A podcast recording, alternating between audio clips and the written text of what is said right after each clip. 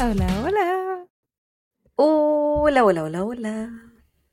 ¿Cómo está la sapita más sapita? Aquí estoy, blanca y de una pureza extrema.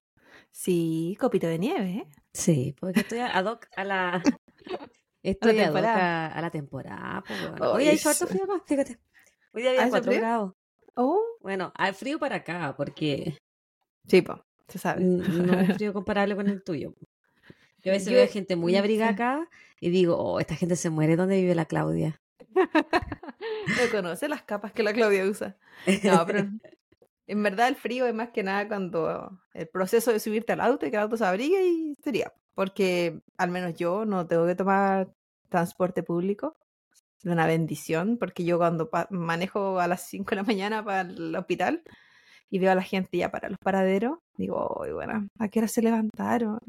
Que se sepa que la. Claudia sigue trabajando. Mm, no ha renunciado. No, no vamos a decir hasta cuándo. Ay, yo lo veo como tan. Qué eh, difícil la vida de eh, alumno y estu- eh, o sea, estudiante y trabajador, pues bueno. Si tuviera una nomás, Sí. es un poco más piola. Sí, y aparte teniendo súper claro que yo no disfruto trabajar. O sea, ¿para qué, para qué nos vamos a poner mentirosas? Para oye, ay, la mujer independiente, que quiere. No, ya no quiero ser mujer independiente. no quiero, no me gusta. Nunca me gustó. Siempre pensé que eh, ante cual- como en contra de cualquier feminismo, yo iba a estar casada criando niños. Porque me gustan los niños y me gustaba la pareja, me gustaba el matrimonio y el concepto. Y, y bien, ¿cachai? Pero no, po. Aquí estoy, soltera, teniendo que trabajar para subsistir. Me haces tanto reír. Pero bueno. Perdí tu imagen. Yo perdí tu imagen. Y vamos a seguir nomás, po, por si acaso. ¿Sí? ¿O no? Sí, como que Mm. me sale como tus iniciales nomás. Mm. Eh, ¿Qué estáis tomando? Estoy con un tecito porque tú sabes, estoy en exámenes, así que estoy cagada. Hoy apenas salgáis de los exámenes, Claudia, te quiero tomando, pero desde las 10 de la mañana. La próxima semana. Vaya a tomar, pero como cuatro copetes por eh, grabación cada vez que grabemos, bueno, caleta episodio. Es verdad, es verdad. Yo estoy tomando cerveza, la misma que me tomé lo- en tu último caso, esta de del Día de los Muertos. eh, Ah. Me queda la última, así que me la voy a beber. No es mi primera cerveza del día, debo decirlo. Debo confesar. Mírala. ¿Qué es de ti? Oye, cuéntame, esta semana hemos hablado poquito igual. Sí, pues, o sea, un divorcio inminente. El otro día la Claudia me escribió, respira. ¿qué clase de separación es esta? A mí nadie me pidió permiso ni me informó. En cualquier momento llega el abogado aquí informándome que no estamos juntas. Cuando te dejan los papeles acá como en las series, así como you've been Sí. served. Tiene que hacer como una edificación personal. A lo mejor te estaba haciendo un ghosting, pero no me resultó. Ayer Yo- hablaba con una Otra amiga, más. una amiga mía, no voy a decir su nombre, bueno, da lo mismo decir su nombre porque la buena no me escucha. Eh, me, me- le pregunté por otra amiga de ella, que yo trabajaba con ella antes, pero no mi, no, no mi amiga, sí, pero ellas eran amigas. Y me dijo, ya no somos amigas porque eh, yo no me, me- no me enteré, pero ella me dejó de hablar un, un par de semanas, yo estaba súper preocupada por ella, le mandaba mensajes, la llamaba, no me, no me pescaba. Y yo así como muy preocupada, así como le habrá pasado algo a esta weona, porque es una mina como con problemas de salud mental, que tiene problemas en su pareja, el esposo narcisista, tiene como varios conflictos la, esta. Eh, entonces resulta que la, mi amiga le escribió y le dijo, oye, ¿qué onda? ¿Estáis bien? Así como estoy que llamo los, a los pacos para que, que te vayan a ver, así como, ¿qué onda? O si, si no me contestas, eh, voy a ir a tu casa, así, para saber qué está pasando. Y la galla le respondió así como, mira, es que yo no sabía cómo decírtelo, pero que ya no somos amigas. ¿Cómo, cómo uno, es como, ¿cómo uno deja de ser amiga? ¿Cómo se ghosting. termina? le- la buena le estaba haciendo un ghosting. Pero también es súper inmaduro. Súper inmaduro, pues buena, ¿cómo, ¿cómo tú a tus treinta y tantos años, porque ella menos de 35 no tiene, no eres capaz de, en, porque en, en tres semanas no fue capaz de responderle, de decirle, ¿sabéis qué? Este, esta situación me molesta Y, y, y por eso no vamos a ser más amigas, ¿Y ¿cachai? ¿Había, había había una razón de peso? había... Es que eso, son muy distintas las versiones, después te las voy a explicar. Pero la versión de mi amiga, yo encontré que estaba súper bien lo que ella estaba haciendo, porque ella estaba preocupada por su amiga. Y su amiga como que no la pescaba mucho. Y para eso, para eso, para ella, eh, la amiga de mi amiga, fue una, una situación de que mi amiga había cruzado una línea dentro de su amistad y eso ya no, no iba con ella. Entonces Pero, dije- pero se, lo, se lo podía informar, po, así como cruzaste el límite. Pero no lo hizo, po. Incluso no lo hizo. comienzo, ¿cachai? Ella solo unos- tiempo. Ella solo decidió no ser más su amiga. Que está bien, o sea, uno tiene la libertad. Yo nunca he, he terminado una amistad. Siento que... A mí sí eh, me han terminado amistades. sí, pues me acuerdo. Pero También no, me hicieron un ghosting. también me acuerdo. Es como una situación súper familiar. eh, súper familiar. Súper Pero eran chicas, po. No Sí, tenían treinta y éramos tantos años. No. Tenemos como 18. Sí, que también lo encontré fuerte porque yo tampoco hacía esa wea. Pero eh, es complejo porque siento que obviamente yo he tenido amistades, nosotras mismas, que no hemos estado de acuerdo en weá, ¿cachai? O que puede algo que te moleste, o no sé. Y se conversa, o incluso te das el tiempo para respirar si es que consideras que, no sé, algo te molestó, te ofendió. Ahora, si encuentras que ya es suficiente, también puedes decir así como sabes que a mí no me interesa más esta amistad. po". Sí, nunca, po. nunca lo he hecho, siento que es suficiente con tanta terminación de pareja. Yo ya que no quiero que, que, lo siguiente que mi mamá venga a decirme que quiere terminar la, la, la relación de madre e hija. No, no puedo soportar tantas rupturas. Y mi amiga estaba como afectada igual. Mi amiga la Alison, ya es la Alison, la voy a decir. Ajá. como que la van a escuchar el podcast y se sintió ofendida. Y me decía, me siento súper mal porque ella es mi amiga, apar- aparte que viven cerca, así como la vuelta a la cuadra. Me decía, yo solamente estaba preocupada por ella, su bienestar y como que me sale con esto y la weá igual me afectó, me dijo, igual lloré. Y yo le dije, pero si weona, una amistad es una relación donde uno involucra sentimientos, Sí, pues. tiempo, cariño, preocupación y romper una amistad duele el- para mí, me ha dolido lo mismo que romper una relación sentimental. Sí, yo no lo he vivido, menos mal, es suficiente con tanta wea. Yo creo que si tú me, eh, me decidieras no ser más mi amiga, yo creo que no, yo creo que volvería a caer en una depresión. Siento que no sabría manejarlo y probablemente me arrastraría como lo he hecho con...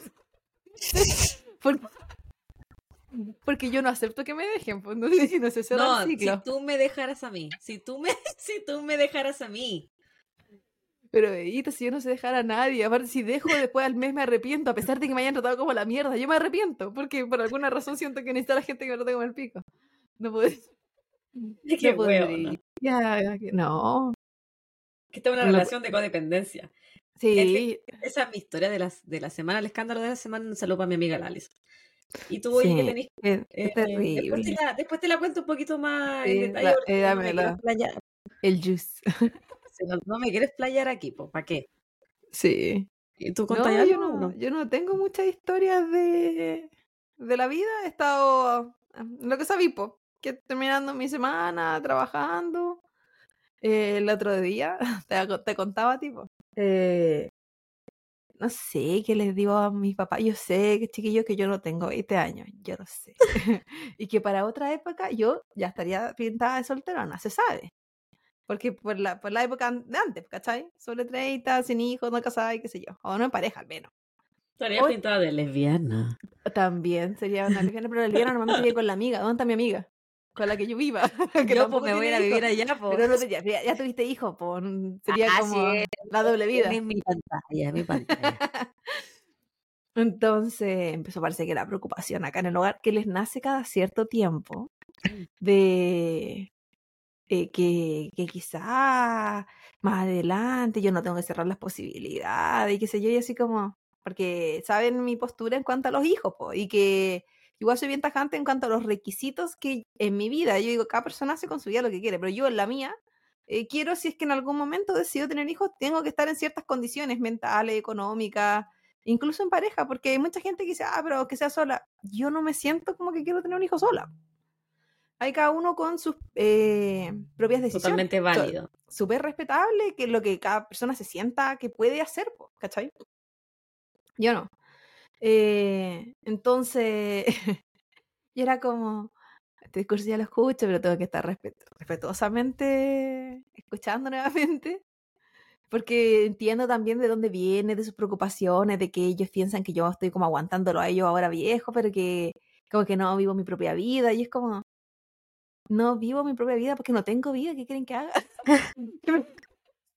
me, tengo que fabricar una, no puedo en este momento. Y como yo tengo igual postergadas muchas cosas en este momento porque entre trabajar, estudiar y, y la vida es como eh, difícil pensar en algo más, po. No, no me da. Y bueno, fueron problemas técnicos en este podcast, por Dios.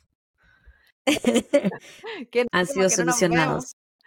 Pero sí, bueno, y resumiendo la historia anterior, sí, pues, al parecer eh, no solo quedó en el pasado el hecho de que la gente piense que soy solterona o lesbiana, sino que también es algo que en mi familia tiene miedo. Pero bueno, es nomás. Cada uno con su ritmo en la vida, igual. Sí, no, y, Hay gente que y- se casa a los y- 18, después se separan a los 25. es verdad, hay gente, Hay gente no, que se casa. hay gente que se conoce a los gente 12 que- y estaba siempre juntos, o sea, bien por ello, pero cada persona con sus decisiones Sí, también, pues. su alternativa. Ay, bueno, hay gente que a lo mejor el amor de tu vida ni siquiera ha nacido. Ah, Madonna. Mm, no, que me asquito. Pero, No, sí, no. no, No, es no una broma. Pero probablemente no se reencarnó en esta vida. Y nos vamos a encontrar en la siguiente. O quizás no, y en la Soy siguiente, la yo, siguiente. weona. Si soy yo el amor de tu vida, solo que lamentablemente platónico. quizás el amor de vida está en Europa. Porque es que no he ido para allá. Se puede que vaya y lo encuentre. Puede ser. Sí. Y que por eso sea que yo no, no tengo tanta afinidad con Estados Unidos. Porque no era mi lugar. O quizá tu am- el amor de tu vida está en Sudamérica, pero te lo perdiste. Porque te, te fuiste de ahí. Sí. No sé en qué lugar de Sudamérica sí. Definitivamente en Valparaíso no. Sí, no, sí, no. Ahí no estaba. Pero bueno. Pero bueno, Eh, los saludos, saludos. Sapolina. Ya.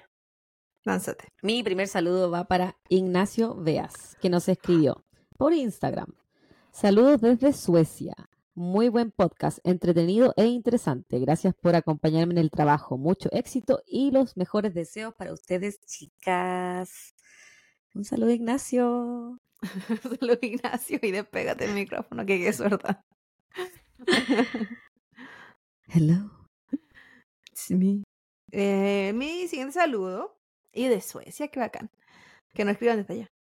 Eh, es, es- eh, Spotify, desde el, epi- desde el episodio de Tupac, nos escribió Anita y nos pone, amo cada episodio, espero cada lunes para escucharlas y me hacen reír con sus comentarios. Me encanta que haya gente con el mismo desorden mental y la gana de tomar unos traguitos siempre. Yo aporto el trastorno mental, Javita aporta Salud, Anita. los traguitos. Y bueno, yo aporto por ambos lados. Siempre ambiciosa. Sí. Mi siguiente la saludo es para Nabo al cuadrado. Oli, las acabo de conocer ayer y no he podido dejar de escuchar sus capítulos. Ya estoy encantado con su humor y su forma de contar las tragedias y las historias. Me han acompañado durante mi última maqueta del semestre y no podría estar más agradecido. Les mando un saludo y un abrazo muy grande. Ojalá tengan un buen cierre de año. Gracias de verdad. Me gusta su compañía mientras trabajo. Oh, y haciendo qué saludo para. Nabo. Sí, o sea, para ustedes que son como buenos para esas cosas, para mí estresante. Me gustaba hacer esas cosas. No significa que lo hiciera bien, pero me gustaba. Obviamente, esta persona debe estar haciendo a nivel profesional y no como yo para tecnología. El siguiente saludo va para YouTube en el episodio de Tomás Acevedo, de Engaño Premeditado. Así que nos trajo mucha gente al podcast. Y nos escribió Francisca Cifuentes 15 y dice, pucha, es que no se puede diagnosticar trastornos de personalidad en la adolescencia porque están en formación. Por eso las dificultades en el proceso. El tema es que deberían hacerle evaluaciones al momento de salir para poder analizar mejor el proceso. Recordemos que la niña eh, fue detenida al mo- o sea, ser adolescente, pero al terminar el proceso se supone que ya era mayor de edad. Que le habían dado que cuatro años, una cosa así. Pero ese nivel de manipulación y planificación dan cuenta de que hay algo más grave. Cariños y excelente capítulo. Por supuesto que ahí hay algo más. Y tampoco estoy de acuerdo que sea así como, ay, ya listo, siga con su vida. Como que ahí tiene que haber una evaluación, tiene que haber algo, diagnósticos. Yo, yo estoy en desacuerdo con la amiga porque yo creo que trastornos psiquiátricos sí se pueden diagnosticar en la adolescencia, sin yo ser psiquiatra o psicóloga, pero eso hay de, de la muchos personalidad. casos. Así como eh, si era limítrofe.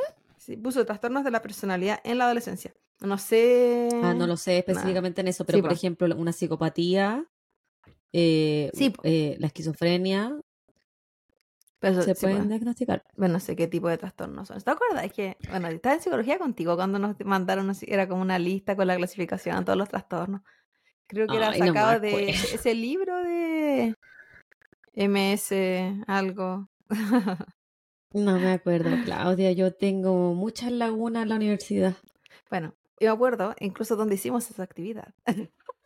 Porque yo me acuerdo igual que a nadie le importan. Me acuerdo de la sala donde nos encerramos. Sí, pero que esa, más fome que la esa actividad la estábamos haciendo afuera, en ese espacio donde normalmente estábamos estirados en el piso, así como alfombrado, en medicina No, como... no me acuerdo. A lo mejor no fui. Sí, sí estaba. Pero, en fin. Ella se acuerda de todo. Sabía de- sabe todas las personas que estaban ahí. Pero sí No, yo no ¿Qué que ropa tenía puesta? Ah, calzones. ah. Dale nomás. ya, mi último saludo de la noche va para Isadora con una estrellita en Instagram. Nos pone, hola bebitas, como no me siguen, jaja, se los Mm. dejo por aquí, uno de mis podcasts más escuchados y nos mandó su pantallazo de Spotify que estamos en el número 2, nos puso me encantan, sigan así. Igual son secas, yo las recomiendo a todos los que me dicen que les gusta el true crime, son como mi motivación de día lunes. En serio, llego a la pega y me pongo de cabeza al capítulo. Ja, ja, ja. ¿Cómo debo hacerlo para que me manden saludos? Ay, ternurita. Isadora, aquí va tu saludo. Me acuerdo demasiado tierno que la gente nos, nos pregunta o que nos pida saludos, lo acuerdo demasiado tierno. Sí, también nos ha pasado que ¿Por qué no gente... me mandan ustedes un saludo a mí? Ah, por favor. A mí nadie me saluda. No. Hay, hay gente que nos ha escrito, sobre todo cuando pasó lo de Spotify, que estaba haciendo como el grab, y nos ponía que eran eh, seguidores silenciosos porque le daba vergüenza el tema de los saludos. Y así como, ah, son de los míos. Yo tampoco nunca he mandado un saludo a nadie, en ninguna web de las que escucho. Yo ni siquiera pongo la web de Spotify en mi Instagram. Oh, me saldría tampoco, pura, tampoco me lo hice. saldría puro de Weekend, puro la- porque los comparto con el Esteban. Así que no, no me saldrían los podcasts, yo creo. Y eso me- es lo único que- La verdad. Y había harta gente también que nos mandaba los pantallazos y nos ponía que no me siguen. Ah, No. qué bonita. Ey, Cuando éramos mis ahí, ahí y contaba cuando la éramos ahí historia. rogando amor, ahí rogábamos amor, lo seguíamos a todos. Y después, chao. Sí, en algún momento vamos a como a seguir como a los más amigos o a los que más nos escriban o cosas así. Pero hay que tener tiempo. Yo no, yo estoy prometiendo cosas que probablemente no va a cumplir, así que no confíen en mi Eso palabra. mismo te iba a decir, déjate mentir, Sí, Claudia. Yo pienso que voy a tener mucho tiempo en esas cuatro semanas que no voy a estar en clase. Como que Son voy a- cuatro semanas nomás, po. y son cuatro semanas que voy voy a estar trabajando, así que como que. Pero yo, mi mente va a hacer muchas cosas. Y, y incluye Navidad y Año Nuevo. Y en mi mente voy a hacer este ejercicio. No, no, tampoco me miento. A ese nivel no me voy a mentir. Pero me compré una pelota de esta eh, tipo pilates yoga terapéutica, el nombre que le quiera poner. Pero sí, idealmente para cuando estoy en el computador. Para eso me la compré. Como Buena idea. para usarla acá, porque a veces sí termino con mucho dolor de caderas, de todo, eh, estando en la silla del computador. Y quiero como, o termino con las piernas hinchadas, y eso me puede ayudar, porque va a estar como ejercitando las piernas. Y además que yo, eh, ¿cómo se dice? Como muevo las piernas constantemente, no paro de moverlas. ¿Ya? Entonces, con eso, en vez de hacerlas que choquen entre rodillas, voy a estar haciendo saltitos. o sea, alguna wea como de. Como niña con problemas de ansiedad, pero. Que probablemente los tengo, pero no sé por qué muevo tanto las rodillas. Probablemente, dice la buena cara de raja. Los tienes. te, queda, te queda un saludo, ¿no? Y mi último saludo es para Soledad López, 3378, que nos escribió en el episodio de Elizabeth. ¿Cómo se pronunciaba? Haysom. Haysom. Jason. Haysom. y el. Jens Soren. Soren, Matar por amor. Y nos pone, acabo de ver el documental hasta que el asesinato nos separe. Soren versus Jason, o como se pronuncian en Netflix, y obvio que tenía que repasar el capítulo de ustedes, son las más secas. Y Ah, sí, tierno. cuando de repente nos aparecen como noticias de algunos de los casos que hemos hablado, yo lo, o la Javi los publicamos en, eh, en, en Instagram, cosa de que si es que no lo han visto y están viéndose por el documental, vayan a escuchar o, o al revés. po. Y siempre es bacán comparar, po, porque pueden que haya- sal- salgan informaciones nuevas, a veces no. Así que como que es para ir eh, entrete. Ha pasado con hartos casos. Y hartas Sí, noticias que han salido últimamente, po. como el del Oscar Pistorius que va a Sí, po. salir libreta. poco merecido. Y la Pepini también, la Papini también salió libreta. La ventita. La Mentita, no me acuerdo quién más había visto últimamente. En fin. Y hablando de mentido, estamos listos para empezar con este episodio. Uh, y dale nomás. Entonces, Febita, me lanzo nomás, así como que no cree la cosa, así como que, ah, Por favor, entrégate. Oye, qué maravilloso que, que pararon los problemas técnicos. había, que, había que irse y volver. Eh, entonces, en el episodio del día de hoy continuaremos con la temática mencionada en el último caso. Y justamente, coincidencias de la vida, también hablaré de un rapero. Un crimen sin resolver que, spoiler alert, este mismo año se reabrió el caso. Oh. Pero mira. Es que las coincidencias existen, pero a veces pareciera que el mundo vive en un espejo que se refleja en alguna otra parte. En este caso, en Venezuela. Ok. Hoy les hablaré de Tyrone José González Orama, más conocido como Cancerbero. ¿Conoce a ese rapero? Ay, he cachado últimamente las noticias, pero no cacho nada del caso y tampoco lo conozco a él. Yo lo ubicaba porque eh, bien me gusta un poco el rap. Tengo como que eh, sigo algunos eh, raperos, tanto chilenos, españoles, y siempre le hacen oda a Cancerbero. Como que, y, pero yo en mi pérdida sabía que había fallecido, pero mucho más allá de la cuestión como que no, no porque uno no, no- se escuchaba la música, ¿no? Como que ando buscando la biografía de Ujú. la gente. Pero está bien interesante el caso. Tyrone nació el 11 de marzo de 1988 en Caracas, Venezuela. Pero venía de una familia humilde.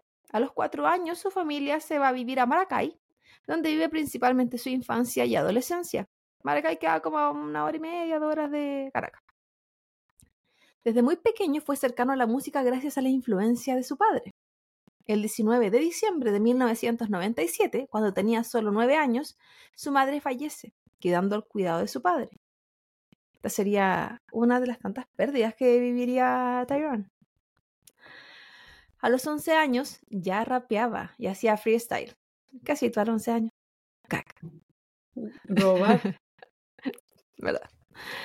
Y en ese entonces tomó el nombre artístico de Cancerbero a raíz de la mitología griega en la que, de la que él era fan, donde el can, Cerbero, o perro, Cerbero, o Cerberus, era el perro de tres cabezas del dios Hades, el que resguardaba el inframundo para que los muertos no salieran y los vivos entraran.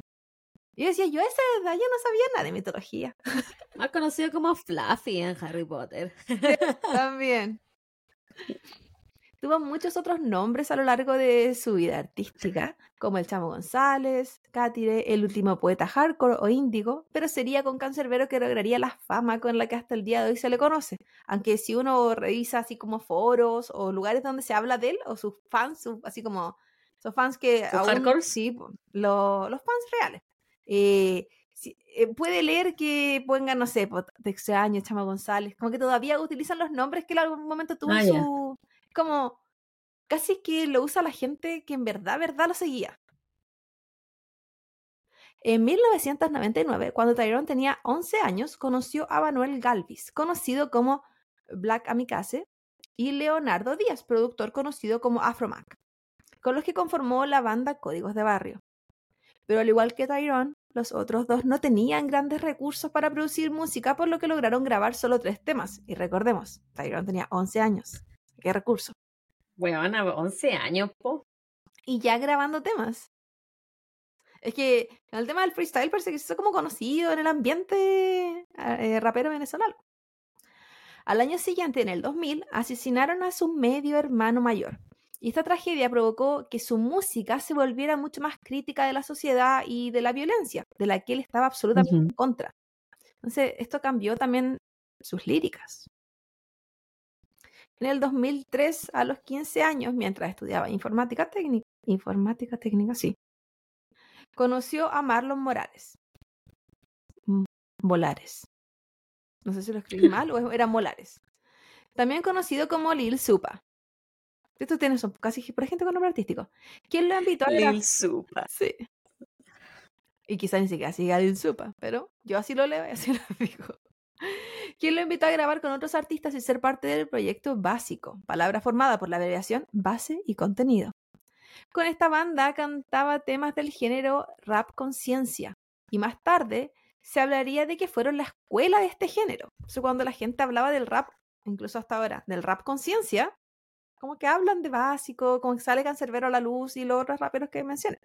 Ahí el amigo Lil uh Cancerbero con Lil Supa grabaron un disco llamado Can Más Su, Índigos, el que se publicó por internet, siendo un impacto en descargas para la época. Tras esto, se comenzó a hablar del rap no comercial, porque no solo hacían un rap a conciencia, que no se escuchaba en las radios, en ninguna parte, sino que ellos lo subían a plataformas digitales para que la gente lo descargara. Y estamos hablando de antes del 2008. La época de Lares. Sí.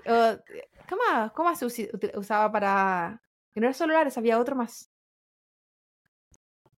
Yo ocupaba una guay que era como Donkey algo. Sí, había uno que era como había otro también eh, ¿Ah? Había uno que tenía como un icono verde.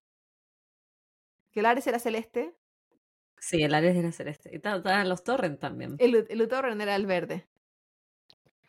Ahí también me cargaba la serie. Lo que continuó en el 2008 cuando eh, publicó un mixtape llamado Nuestra doctrina no es un dogma, es una guía para la acción, donde se compilaban varios de sus temas grabados con anterioridad, porque él sí escribía mucho. No necesariamente llegaba a grabar todos o... Por, estamos, hablando, pues había temas económicos también, aunque eh, tenían un, después formar un estudio bien casero, que era conocido como el techo. Pero no todo era música en la vida de Tyrone. De hecho, trabajó como analista de reclamos en una empresa en Maracay y también en, el Instituto Universitario Experimental de Tecnología de la Victoria. Estudió más tarde Derecho y Ciencias Políticas en la Universidad Bicentenaria de Aragua, pero posteriormente decidió dejar la carrera para enfocarse lleno en su música. Y poco se sabe en verdad de este como background educacional que él tiene. Me costó mucho encontrarlo, salvo una entrevista de una tía de él que mencionó esto. Que luego estudia hasta Derecho. Sí, pero no es tan sorprendente por su... Por los conocimientos que él tenía. Sí. Tyrone creció escuchando a bandas como los Beatles, Pink Floyd, The Rolling Stones, Led Zeppelin, Queen, gracias a su padre, lo que luego se complementaría con la lectura de autores como Jorge Luis Borges, Fyodor, ay, nunca voy a poder pronunciar a esta persona, Dostoyevsky. Probablemente no se pronuncia así, pero Fyodor. y Eduardo Galeano y era a raíz de estas influencias que inspiraba sus letras y el rap consciente hardcore. Porque él, no solo tomaba eh, ideas de cómo los otros escribían o frases, porque incluso en sus canciones se pueden encontrar frases que yo, por ejemplo, que, que sí leía a Borges, las reconozco, fíjate que son como re famosas, eh, tomaba ciertas frases y las agregaba en su, en su música. Entonces se notaba que él iba leyendo como de diferentes partes. Y el, la manera de jugar con las metáforas. Hacía bien interesante. Y sobre todo para, para lo joven que era. Se nota un weón como súper culto. Sí. En ese sentido. En general, a los raperos como... Raperos, raperos. Son... No todos, o sea, pero por ejemplo, son como bien Tupac, si lo comparamos con el caso que hice yo, Tupac también era un weón como bien culto, bien instruido. Hay un rapero que a mí me gusta mucho en Chile, eh, el Chiste MC, y sus letras, acá sus letras, de que esa persona lee, ¿cachai? Mucho más que uno. Yo no leo ni el, ni el diario, pues, Sí, pues. En el año 2010, a los 22 años, lanzó su primer disco en solitario llamado Vida, junto al productor Capu, KPU.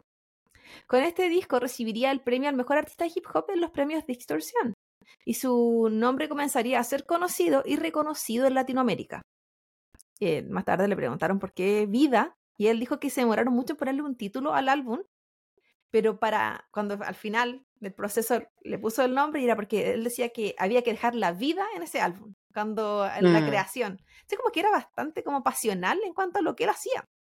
Aunque si uno ve su entrevista pareciera que no tiene tanta pasión.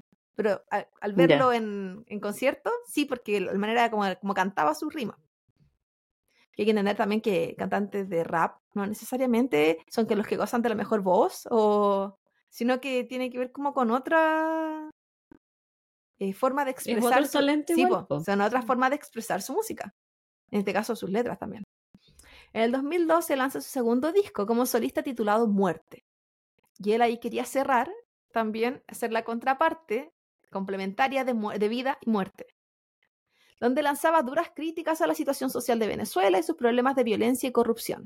Nuevamente era bien crítico y también, asimismo, él tenía un Twitter que era como bien eh, polémico, entre comillas, porque ponía sus ideas y era en contra de la política. Él no tenía miedo a eso porque él no se sentía muy comercial. Luego de esto lanzó un disco junto con otro rapero llamado Apache y en los años 2013 y 2014 realizó varias giras por diferentes países, incluyendo Chile. Y lanzó, lanzó canciones con otros artistas como Mala, Mala Rodríguez. Entonces su expansión ya era internacional y era reconocido en muchos países.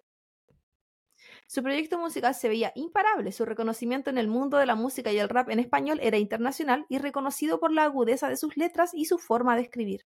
A diferencia de otros artistas, Cancerbero tenía una lírica muy profunda y discos que contaban una historia al igual que cada una de sus canciones.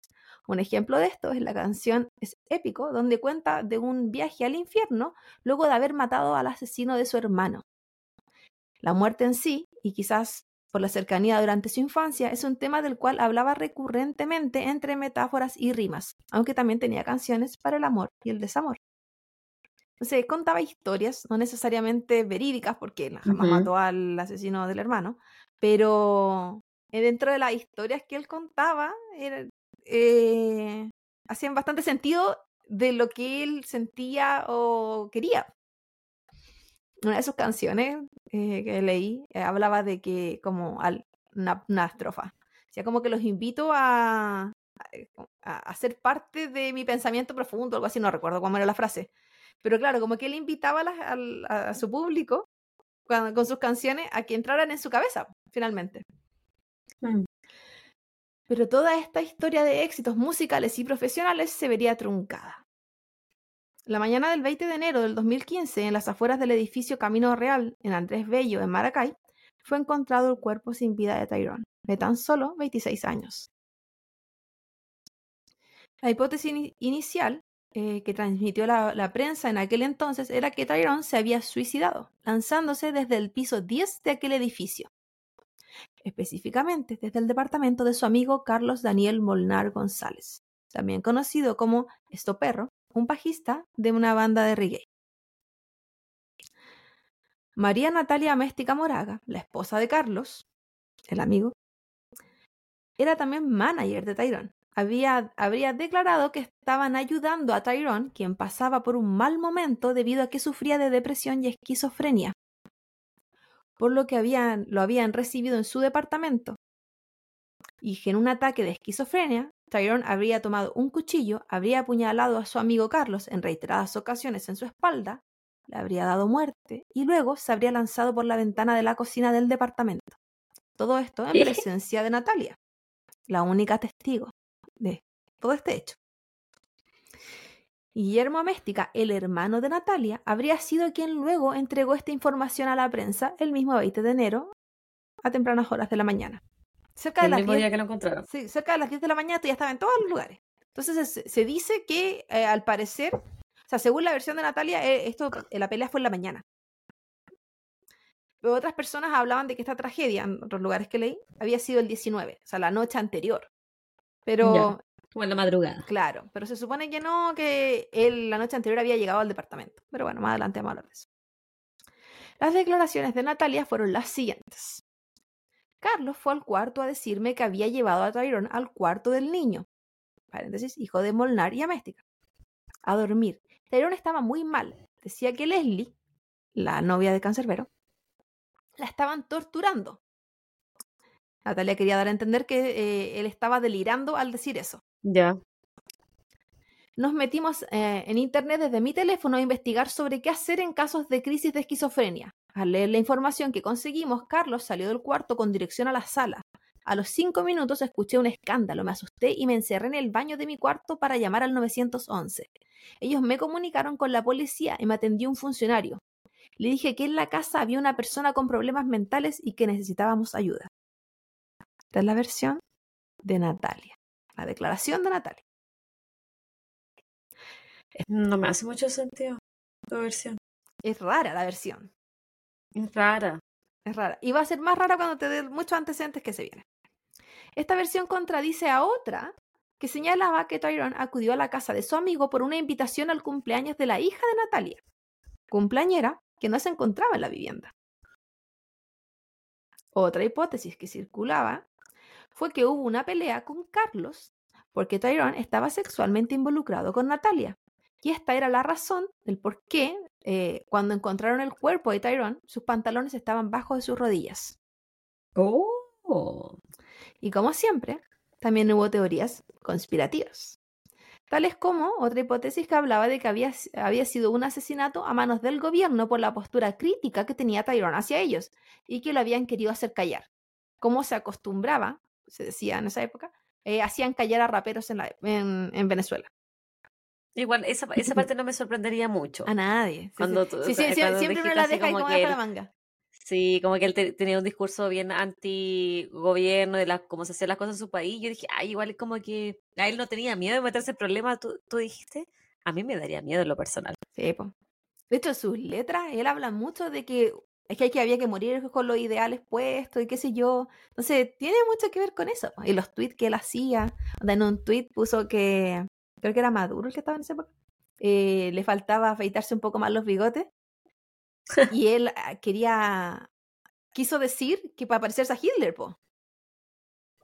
¿Cachai? Eh, Ah, No me acuerdo bien textual cómo era, pero cuando uno lo lee lo piensa al tiro. Entonces sí tiraba weas, pero por ejemplo ese tweet que te estoy diciendo yo fue tres años antes de su, su asesinato, entonces no, como que no correspondía. Sin embargo, la investigación fue muy mal hecha y el caso se cerró posterior a las declaraciones de Natalia y fue considerado como un homicidio-suicidio. Es decir, que Tyrone mató a Carlos y ese se mató. La familia y amigos de Tyrone negaron tajantemente la versión entregada por la prensa donde se decía que él sufría de trastornos mentales y trataron que la investigación no se cerrara, pero no fueron escuchados, lo que respaldaba aún más las teorías conspirativas de que habían poderes del gobierno involucrados en este caso, donde se hizo mal la investigación y se cerró súper rápido. Y nuevamente, a nadie le extrañaría. A mí me queda la duda algo. Dime. A la hora que lo encontraron y a la hora que se supone que fue el ataque. Esa es como que me queda la duda. ¿Qui- ¿Quién lo encuentra? ¿La policía o gente así como transeúnte? No, no, no, no encontré nada de eso. Pero eh, igual te va a quedar más claro. Yo creo que eh, en base a las fotos y las cosas que vi, eh, esto se supone que ocurrió a tempranas horas del mismo día. Ese día en la Ya, mañana. eso puede haber sido a las 5 de la mañana, 4 de la mañana. Claro. La madrugada puede haber sido. Pero bueno, más adelante va a ver, porque se supone que Natalia nos dijo que ella llamó al 911. Entonces la policía debería haber llegado a segunditos de que esto pasó. Vamos a ver después. Posterior a su muerte, el cuerpo de Tyrone fue llevado a la morgue y luego fue sepultado en el cementerio metropolitano de Maracay. En su epitafio se leía la frase ni más ni menos, que era una frase de Pero esta historia no terminaría con la tragedia ocurrida en el departamento de Carlos. Y hasta aquí, hasta lo que te conté, esto es todo lo que había de información en cuanto al 2015. O sea, súper vago, súper pobre, como que había más hipótesis que otra cosa. Eh, yo me quedé como, ¿y la investigación? ¿Qué había de investigación?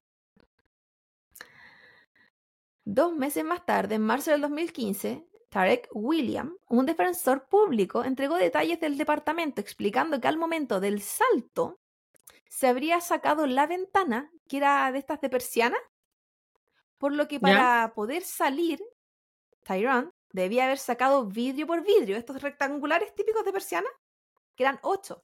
Ah, no era como la persiana la tela No, de la persiana, eran las ventana- persianas los, los vidrios. Sí. Oh. Tendría que haber sacado ocho vidrios, que eran las persianas. Hecho poco congruente con la desesperación de alguien tras una crisis de esquizofrenia, como lo habían descrito posteriormente, que había, había asesinado a su amigo y luego había como casi que corrido a saltar. Y que, Y no había vidrio en el local. y que no le había dado tiempo a Natalia para detener, porque supuestamente Natalia estaba ahí mirando todo esto. po. O sea, como que no había... Era como incongruente los tiempos. Si él mata a tu esposo, se va a la cocina, saca vidrio por vidrio, y tú en todo ese rato estás en shock porque no hiciste nada. Si la llamada se supone fue después de que saltó. O sea que está raro. Además agregó que posterior al salto, la ventana fue puesta nuevamente, vidrio por vidrio. Acto imposible de realizar por Tyrone, que se encontraba ya fallecido. Muerto. Este hecho fue mencionado por un primo de Tyrone muchas veces en entrevistas, agregando además que la ventana se encontraba en una posición alta, por lo que había que subirse a algo para sacar el vidrio.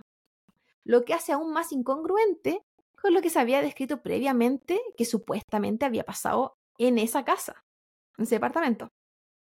Otros hechos en la investigación que se sumaron a las incongruencias fue que el cuerpo de Tyrone se encontraba a 5 metros del edificio y de espalda y era muy poco probable que al lanzarse por sí solo en una superficie inestable como el marco de una ventana, lograra el impulso para alcanzar esa distancia. Además, sus pantalones se encontraban abajo, situación que no tuvo explicación bajo la hipótesis de esquizofrenia y caída libre que habían supuestamente tomado para decir si fue su suicidio. O sea, ¿por qué sus pantalones estaban abajo? ¿Por qué no había vidrio roto? No, pues no, porque aquí haber vidrio roto. Se sacaron la ventana po, Por, claro, pero y la volvieron a poner. que esa claro, es que esa weá como que no tiene sentido, po. Entonces, si yo estoy en volver a ponerla. Si yo estoy en shock porque esta persona mató a mi marido y después se lanzó por la ventana, tiró. voy y agarro los vidrios y los vuelvo a poner. Sí, esa weá no tiene sentido. Yo tengo mi teoría, estoy generando mi teoría, Mm. así como que puede estar sobre equivocada. La autopsia demostró que Tyrone había perdido dientes, presentaba golpes en la cara y en el cuerpo y tenía una fractura en la mandíbula, todo esto previo al salto. Por otra parte, sobre la acusación de que él hubiese apuñalado a Carlos, en sus manos no se encontraba la sangre que se esperaría posterior a tal ataque, solo su propia sangre. Y si tú apuñalaste a una persona, a ti te salpica, po. Por la entrada y salida del objeto corto, Ujú. cortopunzante. En la cara. En tu cuerpo, en tus manos al A menos. a menos que esté como así, Ah. así y envuelto en plástico. Así. Y con guantes para que no te salten las manos. Sí, pues. Finalmente. Por, y muchas veces también cuando tú Sí. acuchillas a alguien, no que yo sepa por experiencia propia, pero se te corta tu propia mano Sí. porque se te puede resbalar el cuchillo. por la sangre. Finalmente, las cámaras de seguridad del recinto se encontraban apagadas el día de su ataque. Y déjame decir, sospechosa la weá. Sospechoso. El celular de Tyrone había desaparecido.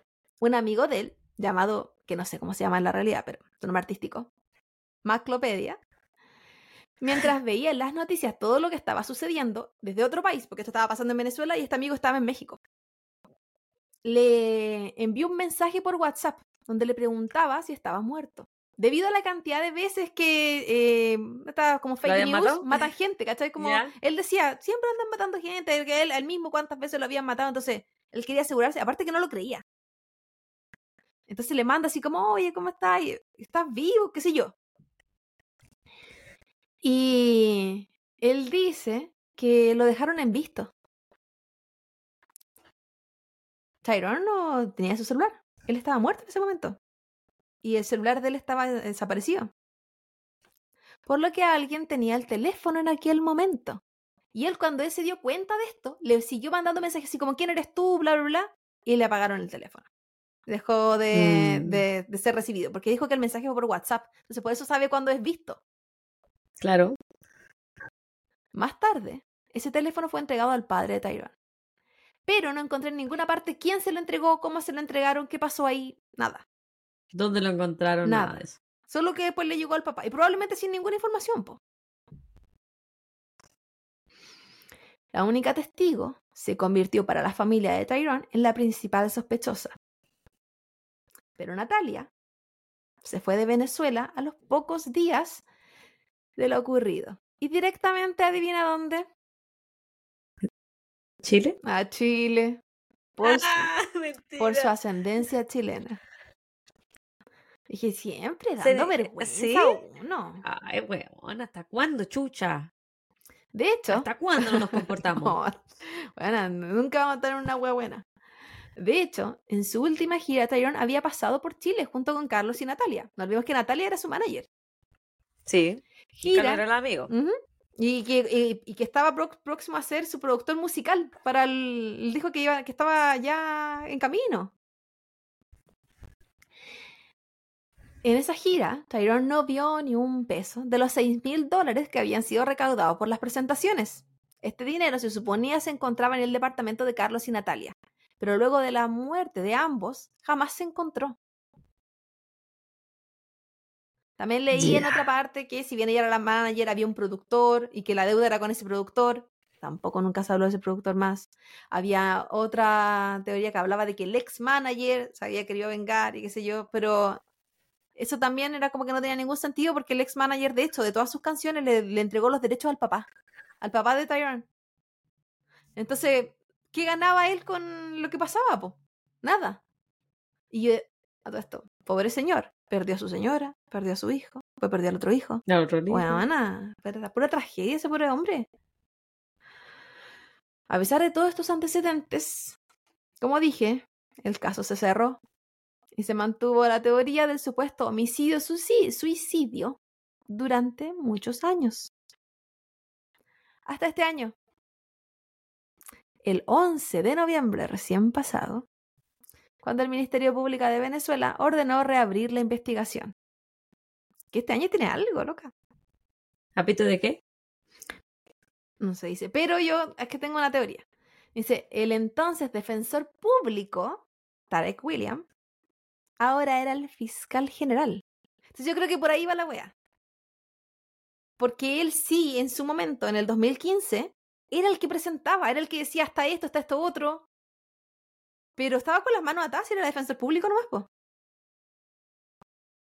Era de la Defensoría Pública de Venezuela. Pero ahora era fiscal general. Y él indicó, este 11 de noviembre, que se ordenaron varias diligencias, tales como inspección del sitio del suceso, levantamiento planimétrico, cálculo físico de la caída libre, citación a testigos presenciales y referenciales, y protocolo de autopsia para evaluar una posible exhumación del cuerpo. Además de trasladar el caso a la ciudad de Caracas, dado que estaba archivado en Maracay. Y él también fue crítico de eso, así como Maracay no hizo nada, traslademos esto a Caracas y en Caracas vamos a ver cómo se trabaja. Y en su momento también dijo así como dice, le agradece todas las diligencias que hicieron, porque tampoco se iba a meter en web. Gracias, pero no. Gracias por nada. El 14 de noviembre, el fiscal se reunió con la familia de Tyrone y les informó que la investigación comenzaría desde cero. Ah, y refiriendo a lo que tú estás diciendo, aquí está muy metido Maduro en toda esta wea. Hay muchos tweets de Maduro, hay un podcast de Maduro y Un podcast. eh, lo que yo no sé si se quiere limpiar la imagen, yo no sé, no sé qué quiere. Pero él está muy a favor de esta investigación. Es muy así como, sí, se tiene que hacer lo que se tiene que hacer, hay que buscar justicia. Y es como, "Eh, loco, ¿qué querí? Uno sabe ¿Limpiar que su imagen? sí, puede ser. Que la gente no piense que él tuvo. Que la gente no piense que él tuvo algo que ver, po. También. Pero es que yo. Bueno, mi teoría. Yo no creo que tuviera que ver directamente como ese nivel de gobierno. Pero no significa que no hubiese gente de gobierno que no tuviera que ver. Más adelante te voy a decir por qué. El 14 de noviembre, el fiscal se reunió con la familia de Tyrone y les informó que la, la investigación comenzaría desde cero, transparentando que muchas de las diligencias que se supone se deberían haber hecho el 2005 fueron negadas por los fiscales de aquel entonces. O sea, hay muchas Si cosas. no hicieron nada, po. No, po. Por eso, por ejemplo, la lista de cosas que él mencionó son cosas que se deberían haber hecho el 2015, que él la había solicitado, pero que se rechazaron. Reafirmando que hubo una pésima investigación, y era como, amigo, lo sabemos. No sale que lo diga. Al día siguiente, el 15 de noviembre, el fiscal entregó un balance de lo que se llevaba de la investigación, adelantando que se había eh, descartado la hipótesis de la enfermedad mental tras una revisión biopsicosocial de antecedentes médicos y familiares y se determinó que habían declaraciones infundadas entregadas en el 2015 por Natalia y su hermano, porque ellos declararon que él tenía esquizofrenia y depresión, pero no había ningún documento, no había medicación, no había nada que demostrara lo que ellos estaban diciendo. Y le creyeron cuando ellos dijeron eso. Fue como, es como que yo diga, la Javi tiene esquizofrenia y listo, y se pone en el informe y quedó. Claro. Lo que es súper absurdo, po. Sí, po. Pero la misma familia en ese momento decía que... Que no, po. Que no, po. Y nadie los pescó. No. Como que se quedaron con esa teoría nomás. po. Yo lo, no, lo, no lo puse en esto porque no tenía como tanto respaldo, pero se supone que decían que eh, dentro del en el centro de autopsia habían amigos de Natalia. Y que eh, el, el que estaba, había un nombre, pero no es que no lo Ya. noté. Había una persona que eh, estaba en como en el gobierno de Aragua, que eh, esto en Maracay, ¿Qué es eso? y que esta persona estaba involucrada y por eso se hizo el cierre del caso tan rápido. Y esta persona era cercana a Natalia también. En el lugar donde lo leí salía con nombre y apellido, pero como no me acuerdo. Pero esta persona, además, hoy en día está acusada por tráfico de droga y weas, pues tiene. Se supone que está con orden de. No sé si de extradición o algo así de acá a Estados Unidos. O sea, como que. ¿Está acá? Sí, como que trigo limpio no tiene el amigo. La familia de Tyrone reveló antecedentes públicamente desconocidos, como que Tyrone les había comentado, a, comentado a varias personas su deseo de terminar la relación laboral que tenía con su manager Natalia. Y que se encontraba en el departamento de sus amigos porque le habían cortado el agua y la luz en el lugar donde él vivía, por lo que sus amigos lo habían invitado a quedarse con ellos. Versión muy diferente a la del cumpleaños o a la del trastorno mental. Pero que esa versión nunca se conoció en el 2015. Nuevos testigos declararon haber visto sangre en diferentes partes del departamento y no solo en los lugares que se había indicado por la testigo y su hermano. El 21 de noviembre se dio a conocer la imputación de Natalia y su hermano por el delito de falsa atestación y obstrucción a la administración de justicia, por las falsas declaraciones entregadas en el 2015 en la muerte de Carlos y Tyrone, tales como los trastornos mentales y decir que habían llamado al 911, cuando esa llamada jamás ocurrió. Entonces, no, ¿No lo hizo? no, Pero ¿cómo en ese momento? Pero ¿cómo si en ese momento? pues si no se hizo ninguna salió- investigación. Ella dijo, Pero pues la buena es como la pero ella dijo que tenía que sofrer peor y que tenía. Es como yo llamé en 911 y nadie, nadie hizo ningún registro. no, Me dijeron, ah, ok. por lo que, que sí, me pues, dijo, ok. por lo que la posibilidad de que cuando el cuerpo cayó haya sido otra persona la que llamó, eh, porque claro, el que estaba el cuerpo en la vía pública, entonces, sí, bueno, quizá publique la, la imagen. Pero cachai que la weona me- mentía, pero aparte de mentir, eh, no le no tenía miedo al éxito ella, No. porque decía, no me, no me van a corroborar la po". ¿Qué es lo que hace? Se fue de viaje a los días. Y chao, y se fue por años. Porque ya no se fue nomás Se por un ratito a Chile. Sí, po, era como se fue, se murió tu marido. Y era como. Y, y loca, le diste sepultura al menos, algo, nada. Loco se fue nomás. Ambos imputados, Natalia y su hermano, se encuentran en la actualidad cumpliendo arresto domiciliario. Porque recordemos que está la investigación abierta, así que. Y recordemos que está fresquito, fresquito, si estoy hablando de noviembre. De noviembre, pues hace un Sí. par de semanas nomás. Hasta ahora en la investigación se ha determinado que el sitio del suceso fue alterado previo a la llegada de la policía, incluyendo la ausencia del cuchillo con el que supuestamente Tyrone apuñaló a Carlos, el que jamás apareció. Partamos por esa weá. Ah. ¿Cómo se aseguró que Tyrone mató a Carlos y no se hizo ninguna investigación al respecto? Si no hubo cuchillo. Entonces yo digo, bola ni siquiera la habían acuchillado al weón y ni siquiera le hicieron autopsia, nada. No, no, habían fotos. El 23 de noviembre, el fiscal emite una rueda de prensa donde presentó nuevos avances. Aquí informó que Tyrone no había caído desde la ventana de la cocina. O sea, no. así como, eh, sí, La que había que sacar los, sí, los no, vídeos o sea, sí, sí, sí, ese era el lugar, pero él no había como caído, él, como voluntario. A él no se había lanzado. Exacto. Eso es lo que descubrieron.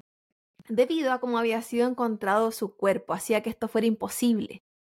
Por lo que te Porque lo había- él se supone que lo habían tirado de espalda, ¿o no? No, ¿Habías él, cayó de no? espalda. Al final su cuerpo, él, eh, el cuerpo lo encontraron y él estaba como acostado en el piso, de espalda. O mirando hacia arriba. Boca arriba. Pero entre la cosa... Es que lo, lo mismo que... Esto fue como una reafirmación de lo que él mismo había planteado el 2015, el, el fiscal. De que es- esta ventana es un marco inestable. Y para caer a 5 metros requería un impulso. Impulso que no se podía dar y para caer en la posición que él cayó era imposible. Y esto se hizo con, con recreación de escena, con un muñeco que tuviera como el peso, la altura y todas las weas. Todo lo que se supone que se debería haber hecho en el 2015. Todo lo que no hicieron en ese año. Además, agregó que en los estudios con luminol realizados en el departamento de Carlos y Natalia se determinó que la sangre había sido limpiada inmediatamente, no dando la, la oportunidad a que ésta se fijara, porque el test con luminol salió negativo. Presumiéndose que había sido utilizado para su, limpo- su- su limpieza hipoclorito de sodio o lejía que nosotros conocemos como el cloro, el bleach. Entonces, cuando llegó la policía, la weá hasta, hasta habían limpiado la escena del crimen, po. ¿Te puedo decir mi teoría? Dale. Mi teoría es que eh, eh, Cancerbero tenía una relación con esta galla. ¿Cómo se llamaba la mina? Natalia. Con Natalia. Lo descubrió Carlos. Carlos se enfrascó en una pelea con Cancerbero. Juntos, él y Natalia lo matan, lo tiran por la ventana y después ella lo acuchilló al esposo. Esa era la teoría que, que, que- que la gente planteaba en cuanto a los pantalones abajo. Pero yo no la creo posible. Porque Wow. no había como. Bueno, lo que decían se supone que era como que estaban los niños en la casa. Cuando Carlos se llevó a los niños de la casa, eh, cuando volvió, los pilló y qué sé yo, y estaba toda esta caga. Eh, no, yo creo que hay mucho más, mucho más metido. Eh, en relación al cuerpo de Tyrone, se agregó que el cuerpo encontrado en la entrada de la residencia de Carlos presentaba cuatro heridas realizadas con un objeto corto punzante. Antes habíamos hablado de fracturas, no habíamos hablado que había sido apuñalado. De Carlos dijiste ahora. No, en la casa de Carlos, afuera de la casa de Carlos. Ah, ya. Estamos hablando de Tyrone. Y además tenía pérdida de dos piezas dentales y politraumatismo. Mientras el cuerpo de su amigo fue encontrado en la cocina con 17 puñaladas. O sea, a Carlos lo apuñalaron 17 veces. 17, po. A Tyrone 4. El 24 de noviembre, y como se había informado el día anterior en la rueda de prensa, se obtuvieron los primeros resultados de la autopsia y exhumación de Tyrone. El fiscal declaró, las lesiones que presentó Tyrone González en su humanidad fueron causadas estando vivo, primortem, Pese a que el cadáver se encontraba en estado de reducción esquelética con ausencia de tejidos blandos, se observaron fracturas graves con reacción vital. Es decir, previa a que lo. Es decir, los golpes que le habían dado, había algún tipo de hematoma o extravasación de líquidos que se tiene que haber dado cuando estaba vivo. Exactamente. Y es que, es que estos hueones de la investigación del 2015 fueron súper hueones, porque una cosa es lo que ellos escribieron en los informes. Pero habían fotos, habían fotos de todo. Y esto yo creo que fue lo que, lo que más está agarrando la investigación actual. Porque las fotos demuestran cosas que no están en el informe. Ya. Por ejemplo, en, la, en el estado esquelético en el que de la exhumación, obviamente no podían decir que hubo cuatro puñaladas. po. Eso está en las fotos, pero no está en los informes. De los hueones, como el pico. El tema de las piezas dentales, todo ese tipo de cosas. Se hizo una comparación con la autopsia realizada en el 2015, las fotos tomadas en aquel momento y la nueva autopsia. Se verificó la fractura craneal, maxilar inferior, cervical, torácica, los arcos costales derecho y el codo derecho. Se encontró además una incongruencia entre las fotos y el informe del 2015 en cuanto a las lesiones realizadas con objeto cortopunzante en el lado izquierdo del tórax, dado que no fueron descritas en el informe, pero sí se obser- observaban en las fotos. Esto es lo mismo que estaba diciendo anteriormente. Y nótese algo. Él tiene las puñaladas en su lado izquierdo, él tiene las fracturas en su lado derecho. Además de no ser congruentes con la caída sufrida sobre su lado derecho como evidenciaban las fracturas. Es decir, esos cortes no se los podría haber realizado con la caída porque no cayó para ese lado. Y tampoco había nada Claro. como en el lugar. Pero por si acaso que hubiese pasado, que justo parte en el tórax.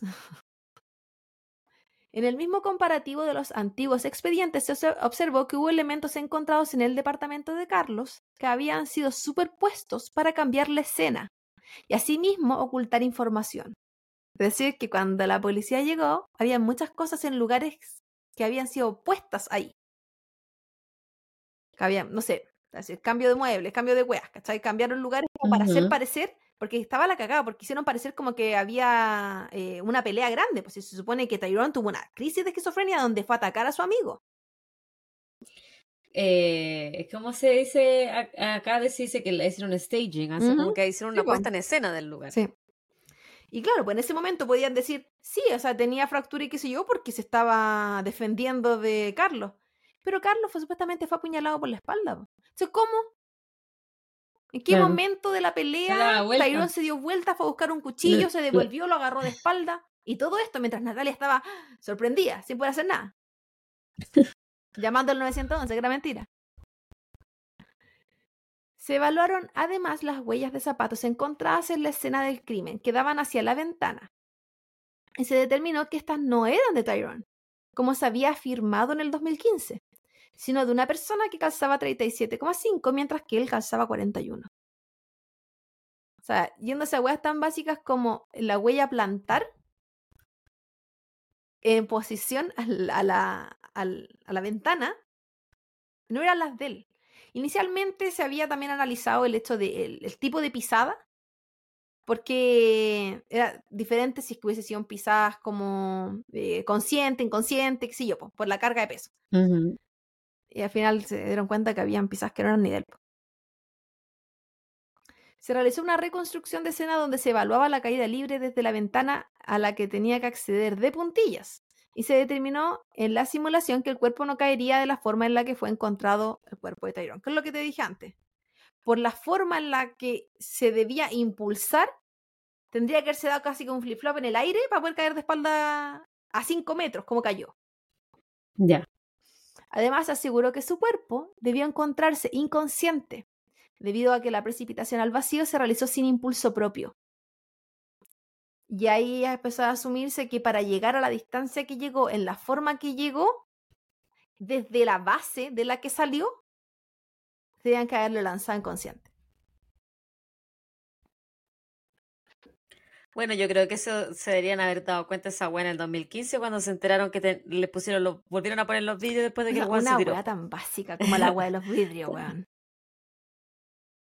Y es tan sospechoso, como en ese momento es tan sospechoso. ¿Cachai? Y Es como, ya, pero esto obviamente hay actuar de tercero, si es que volvieron a poner los vidrios. No, ¿Cachai? Es como, y, y es, es como la weona la weá, puñalada. así como que, O sea, tiene, tiene cuatro puñaladas en el tórax en el lado izquierdo. Su amigo tiene 17 en la espalda. ¿Estamos seguros que no hay una persona que lo atacó a los dos?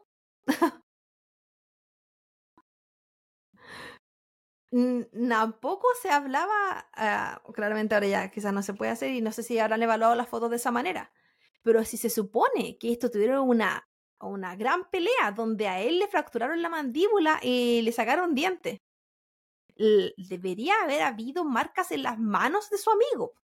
ujú, moretones. algo, algo que demostrara al punto para, porque le fracturó la mandíbula. Entonces, hay, hay mucha información que uno dice, esta weá es absurda. Absurda para cómo lo cerraron en el 2015. Sí. El 2015 nomás, No lo puedo creer. No lo puedo creer. La nueva hipótesis que maneja el fiscal es que a Tyrone lo asesinaron con un objeto corto punzante para luego lanzar su cuerpo desde el departamento, probablemente por una disputa económica.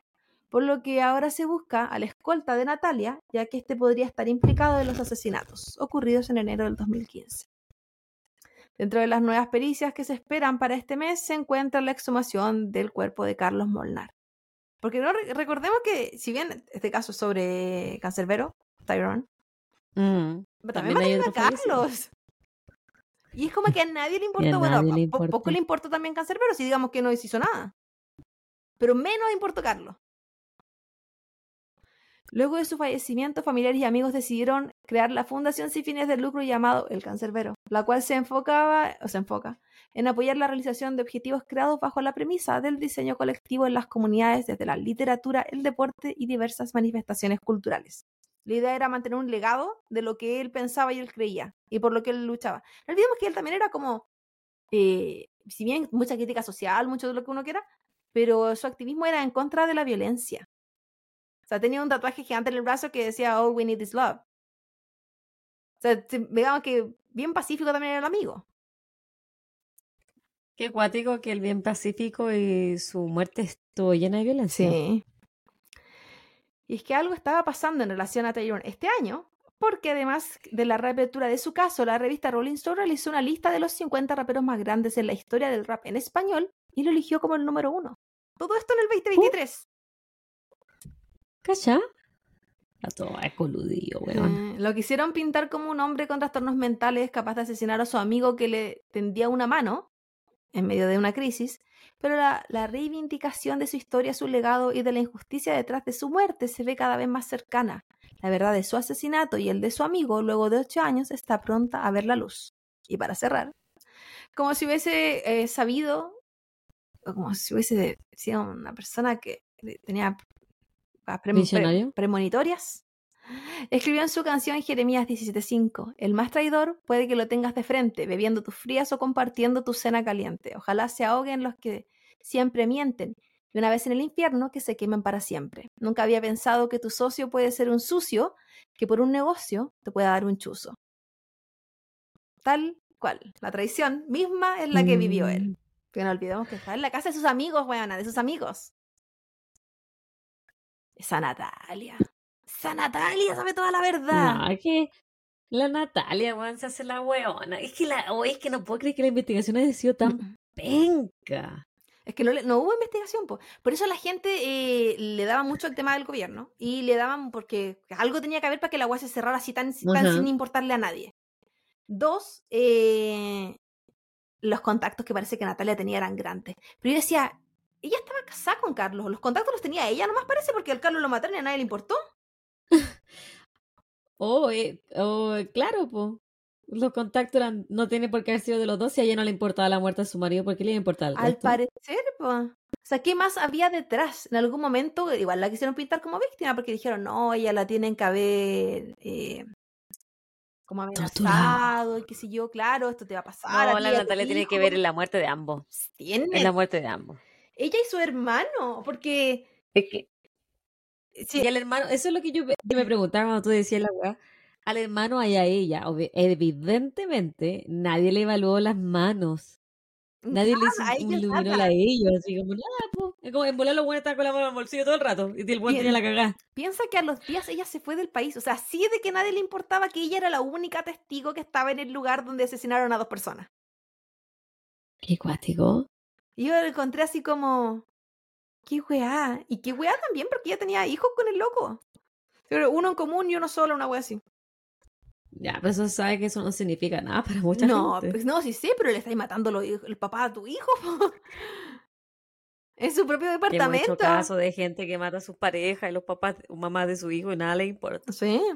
Así que, y claramente saben que era casi imposible que Natalia hubiese matado a los dos. Entonces, y que ella le iba a fracturar la mandíbula al loco con un combo ni cagando. Entonces. Al menos no con su propia mano. Por eso se habla de la escolta de Natalia. Yo digo, si ya era la manager, ¿por qué mierda necesitaba escolta ella? Entonces, claro, aquí hay muchas más weá. Y la plata que nunca apareció. Y, y si lo pensáis, no es tanta plata, son 6 mil Yo pensé lo mismo, pero yo dije, quizás para la época, quizás en Venezuela habrá sido harto, 6 mil dólares en el 2015, y yo sigo encontrando que no es mucho. Pero pero que te maten por plata. Que lo hayan tomado como una super traición porque él no quería seguir trabajando con ellos. No sé, po. Y quizás él, quizás él nunca se le cortó la luz y el agua, sino que se la cortaron para hacer que llegara a la casa. ¿Habrá hay un plan muy, muy maléfico detrás? Evidentemente hay un plan que le funcionó hasta ahora. La cagó. Porque ni siquiera tuvieron que ser muy inteligentes. No, era un plan súper básico. Y que llegara la policía y no sintiera el olor a cloro fuerte, se habían limpiado con, con cloro en algunas partes. Estaban todos resfriados. Entonces, como que hay muchas weas que tú decís. "Mm". Y que por eso se, la, la investigación actual se basa también en la wea de las fotos, porque es que eso es lo que más habla de ciertas cosas. Y en un departamento no grande. Así como que hoy estuvieron en un- esos departamentos que son como de que son como tres casas juntas. No, señor, es un departamento Ajá. común y corriente. Donde le estaban dando un espacio. Si el loco no alcanzó a quedarse una noche. Llegó el 19 y lo mataron el 20. Cuático. Esperemos que haya pronto una resolución para cachar eh, cuál- a qué conclusión llegan, po. ¿Y, y qué opinan ustedes, cabros? ¿Quién va- fue? Sí, pues, ¿qué le van a decir? ¿Qué, qué iba a decir el escolta? po? Porque yo creo que la Natalia va a morir en la suya y el. ¿Cómo se llama? Y el, El hermano también. ¿Qué, ¿Qué iban a decir? Ya le comprobaron que era el 911 falso. Entonces, ¿qué, qué, qué pueden decir? ¿Por qué no llamó? No me Ah, puse wea. nerviosa. Pero ya mentiste. Según ya, yo llamé, ya pero no hay registros. Claro. Como, ah, están haciendo esto contra mía. Eso es raro. Pero bueno, las referencias. Bebezuela. urbanroosters.news. La biografía de Cancerbero, Wikipedia, Cancerbero. En YouTube, Cancerbero, últimas 24 horas, el documental de abril 25 del 2023.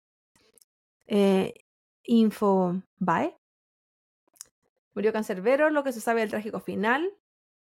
En Wikipedia, muerte de Cancerbero. Tal cual digital.com. Ministerio Público informó sobre el tercer sospechoso vinculado a la muerte de Cancerbero. Globovisión. Nuevos indicios han encontrado el Ministerio Público en el caso de Cancerbero. El nacional.com. Fiscalía informó que escena del crimen del caso Cancerbero fue modificada. El pitazo.net. Los nombres.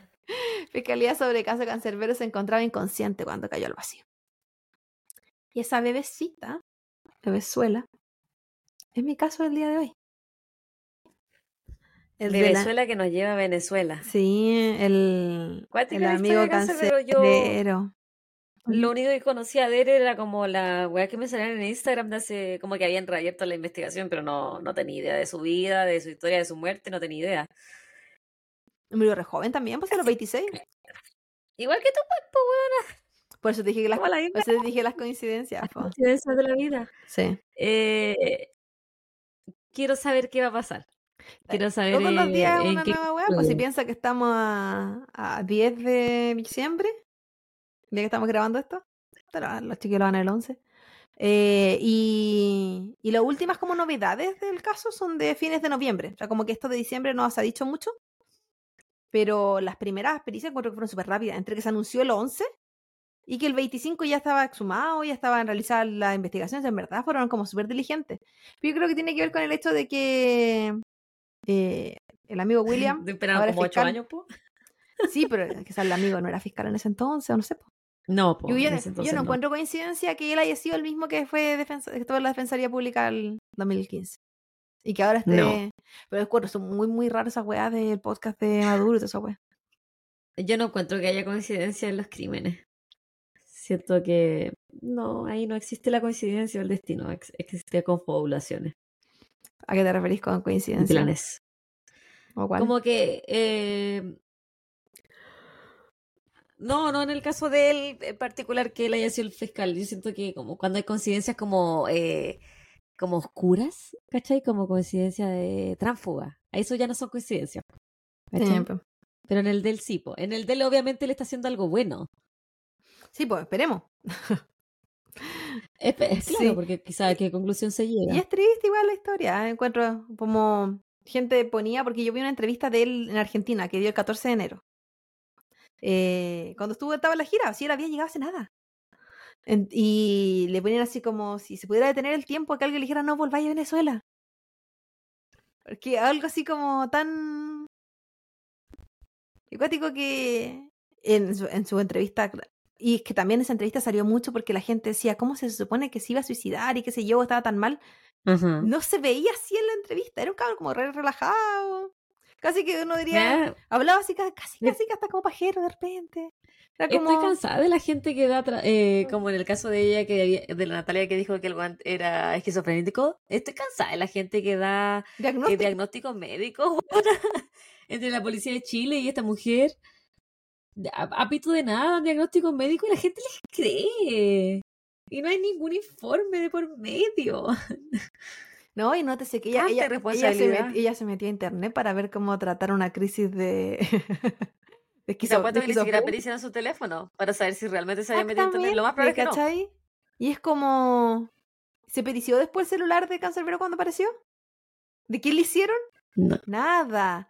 ¿Se revisaron los mensajes que podría haber entre Natalia, su familia? Nada. Que ahí podría haber estado todo. ¿Se googleó? Así como la revisión de la, historia de Google, que wea buscó en verdad, buscó lo que dijo que buscó. Nada. Lo más probable es que no, por nada, si le creyeron que el bueno era esquizofrénico, po. De, de, le creyeron que ella llamó al 911 y nunca había llamado. Pero no solo le creyeron, si decidieron creerle. Porque hubo también una incongruencia, me parece que me lo salté cuando estaba leyendo. El, en el informe del mismo Carlos aparecían que él tenía 15 puñaladas y en la foto eran 17.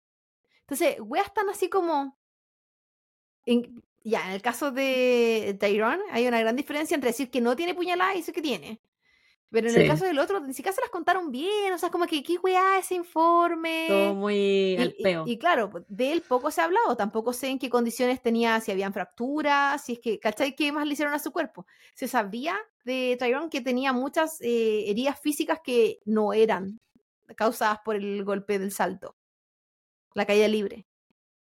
Pero aún así es raro. Y me acuerdo que vi una entrevista de la familia de, de, Tyrone que salía diciendo como ellos defendían a muerte de que él no tenía esquizofrenia y no había ningún trastorno mental. Y como se supone que lo habían acusado de que había asesinado al amigo, que si es que él había cometido algún delito, que la justicia divina lo iba a bla bla bla, o ellos ni siquiera aseguraban, porque a ese punto de que eran como más prudentes que nadie. Así como, y si es que algo así pasó, como, como la justicia dirá, pues se referían a la divina, sí, porque, porque nadie le creía a la otra. Pero mientras otros afirmaban así como, sin arrugarse ni un poco, que no, pues pasó esto, esto otro, esto otro, y. Cuática la wea. Ellos eran más cautelosos. Sí. Lo único que decía, a muerte afirmaban que no, el loco no tenía las enfermedades que decía. Porque tiene que haber sabido. Y era familia humilde. porque era, era, todo humilde, porque a pesar de, de que ah, el loco tenía premios, recibía esto, esto, otro, era humilde a cagar, a cagar. Así como no se veía para nada que había pudiencia, ni en su familia ni en él. Pero bueno. Pero bueno. Así nomás con los, con los raperos famosos que mataron. que se está reabriendo los casos. Tan acuática la weá de los raperos hoy, ¿eh? Sí, así que... En el cual nosotras no incursionamos. Ah. así que chiquilla, cuando... Si que hay más noticias de Cancerbero, qué sé yo, etiquétanos, pues lo vamos publicando a ver cómo se va avanzando. Lo mismo con el Tupac. Ahí vamos a ver el próximo año cuando empiece el, el juicio de Tupac. Ahí sí, pues. Les contamos a ver qué pasa, pero este parece que está más más activo en este momento. Sí, porque quizás porque en, el otro ya tienen al viejo en, en, la cárcel esperando el juicio. No se lo tienen con arresto domiciliario nomás. Pero, cacha, por ocho años la otra loca estuvo en Chile y, y se arrugó. Pero bueno. Y el otro 30, aquí mismo. es verdad. Ah, Pero bueno, chiquillos, recuerden que estamos en todas las redes sociales que ustedes nos quieran ver o nos quieran escuchar: Spotify, Apple Podcast, Google Podcast, eh, Evox. ¿Cómo era la otra? Sí, pues Evox. No, era Evox. Eh, estamos en YouTube, estamos en Instagram, en Facebook, estamos en sus corazones también. ¿Y por qué no en sus bolsillos? Ah. eh, Nada, pues cuídense harto, pásenlo bien, escúchenos, coméntenos, pónganle me gusta, etiquétenos, hagan todo para eh, sigamos haciendo creer este, este pequeño y hermoso podcast. Sí, pues compartan, compartan el poto. Ya, pues chiquillos, cuídense mucho. Y nos estamos hablando próximamente. Así que pues. un abrazo y chau, chau.